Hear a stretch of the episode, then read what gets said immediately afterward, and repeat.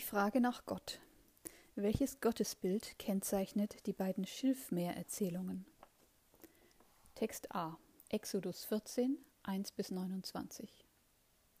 Der Herr sprach zu Mose: Sag den Israeliten, sie sollen umkehren und vor Pi Hariot zwischen Migdol und dem Meer ihr Lager aufschlagen.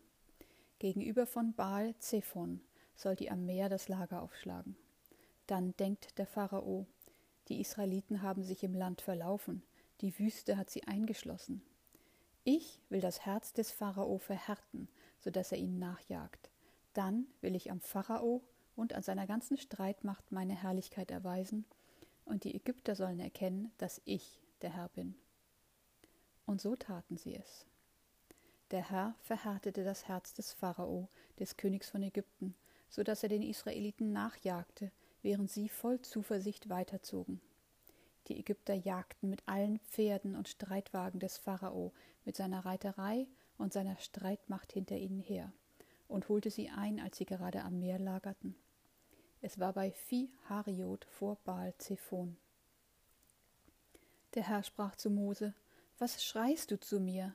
Sag den Israeliten, sie sollen aufbrechen. Und du, heb deinen Stab hoch Streck deine Hand über das Meer und spalte es, damit die Israeliten auf trockenem Boden in das Meer hineinziehen können. Ich aber will das Herz der Ägypter verhärten, damit sie hinter ihnen hineinziehen.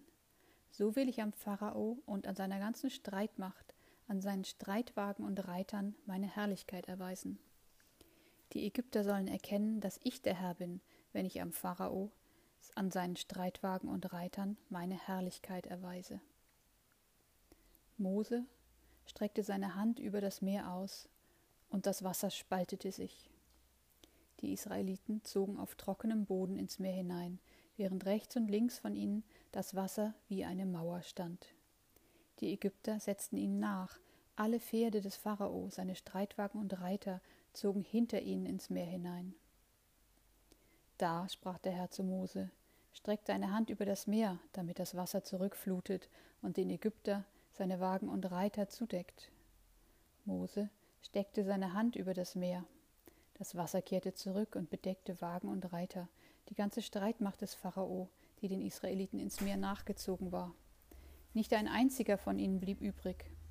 Die Israeliten aber waren auf trockenem Boden mitten durch das Meer gezogen, während rechts und links von ihnen das Wasser wie eine Mauer stand.